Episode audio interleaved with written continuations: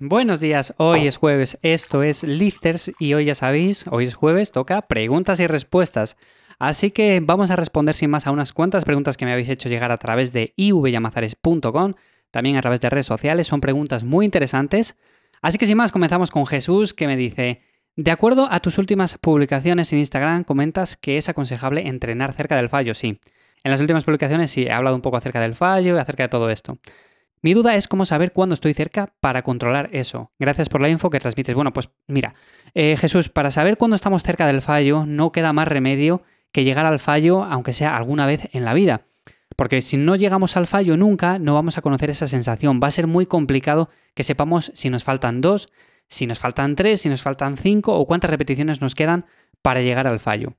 Por lo tanto, en cada ejercicio, según vamos ganando experiencia, lo que yo siempre aconsejo es por lo menos llegar al fallo de forma puntual y conocer esa sensación. Luego, según vaya pasando el tiempo, vamos a ir cogiendo mucha más experiencia y evidentemente vamos a saber si nos queda una, si nos quedan dos y va a ser mucho más sencillo. Por lo tanto, yo cuando digo siempre hay que entrenar cerca del fallo, bueno, pues me refiero a que tenemos que dejar unas dos o tres repeticiones antes de fallar. Pero claro, para saber que quedan dos o que quedan tres, tenemos que haber fallado alguna vez. Si no, va a ser muy, muy difícil. Así que Jesús, esa sería la respuesta. Simplemente tienes que llegar al fallo alguna vez para saber cómo es esa sensación y a partir de ahí podrás medirlo. Así que muchas gracias Jesús. Nos vamos ahora con Pablo que nos dice, ¿qué aconsejas a un ciclista que quiere mejorar su rendimiento en carrera? Estoy pensando en meter algo de trabajo de fuerza, pero no sé por dónde empezar. Vale, en ese caso, eh, como tu caso en particular posiblemente esté más dedicado o más enfocado en la carrera en bicicleta, yo lo que haría sería un entrenamiento de fuerza, pero claro, en este caso no sería prioritario. En este caso lo que vamos a hacer es priorizar la carrera en bicicleta. Por lo tanto, yo metería, por ejemplo, tres días de entrenamiento a la semana y metería o me enfocaría mucho en el tren inferior, sobre todo con sentadillas, con peso muerto, con ejercicios analíticos como por ejemplo puede ser un curl femoral. Todo ese tipo de ejercicios al final nos va a ayudar y va a mejorar nuestro rendimiento en carrera. Claro, aquí vas a tener que controlar y medir muy bien el volumen, o sea, vamos a tener que meter un volumen más o menos medio para no pasarnos y para que luego en carrera no interfiera ese entrenamiento de fuerza que hemos hecho y no provoque que aquí bajemos el rendimiento. Por lo tanto, yo lo que haría sería eso, entrenar más o menos unos tres días a la semana fuerza, sobre todo días que sea al final separados del entrenamiento de ciclismo y que sea un entrenamiento sobre todo enfocado en el tren inferior. También vamos a hacer ejercicios del tren superior, pero en tu caso en particular quizás me enfocaría más en eso. Por lo tanto, planifica un buen entrenamiento, empieza por ahí y ya nos contarás a ver qué tal, Pablo. Nos vamos ahora con Sandra que nos dice, hola Iván, he perdido casi 10 kilos pero tengo un problema, me he quedado muy flácida. Casi estoy segura que es por no entrenar con pesas, pero necesito tu consejo. ¿Qué me recomiendas? Bueno, pues yo te recomendaría básicamente lo que tú comentas, o sea, entrenar fuerza, porque lo que dices le pasa a muchas personas, o sea, el hecho de perder peso pero no hacer ningún tipo de entrenamiento y encima no hacer entrenamiento de fuerza. Por lo tanto, sí que se pierde grasa, evidentemente que se pierde grasa, pero se pierde mucho músculo también, además de agua.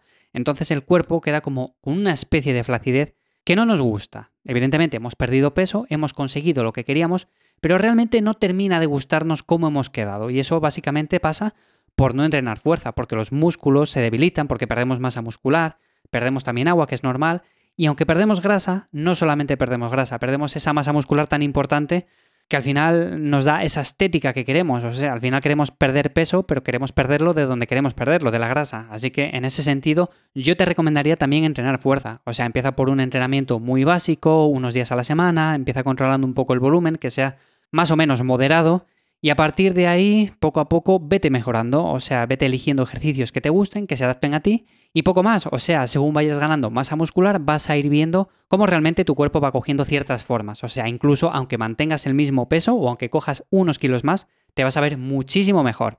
Así que Sandra, espero que esta respuesta te sea de ayuda, empieza por ahí. Y nos vamos ahora con Fabio, que nos dice, ¿utilizas creatina actualmente? He leído que no hace falta descansar, pero me planteo hasta qué punto es necesaria. Pues no, Fabio, eh, actualmente no estoy utilizando creatina, pero ni creatina ni ningún tipo de suplemento. Creo que esto ya lo he comentado en otros episodios, y es que realmente yo, aunque he utilizado la creatina hace mucho tiempo, realmente no la necesito, o sea, como tal. Rindo bien en los entrenamientos, progreso bien, eh, me recupero bien de los entrenamientos. No me hace falta, o sea, sé que si la tomo puedo mejorar un pequeño porcentaje, pero realmente no va a marcar la diferencia. Y además, yo soy muy poco respondedor a la creatina. Hay gente que es más. Hay gente que la toma y nota mucha mejoría.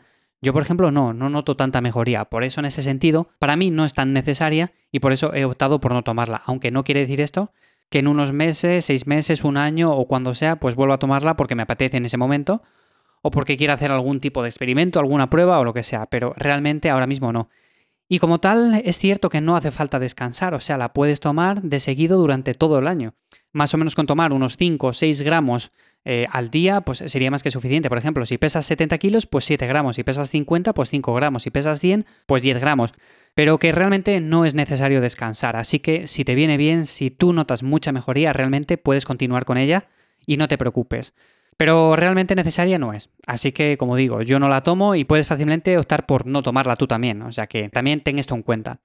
Así que muchas gracias Fabio y nos vamos ahora por último con Pepe que nos cuenta, hola buenas, gracias por tu contenido tanto aquí como en Spotify, me está viniendo genial, bueno pues muchas gracias Pepe.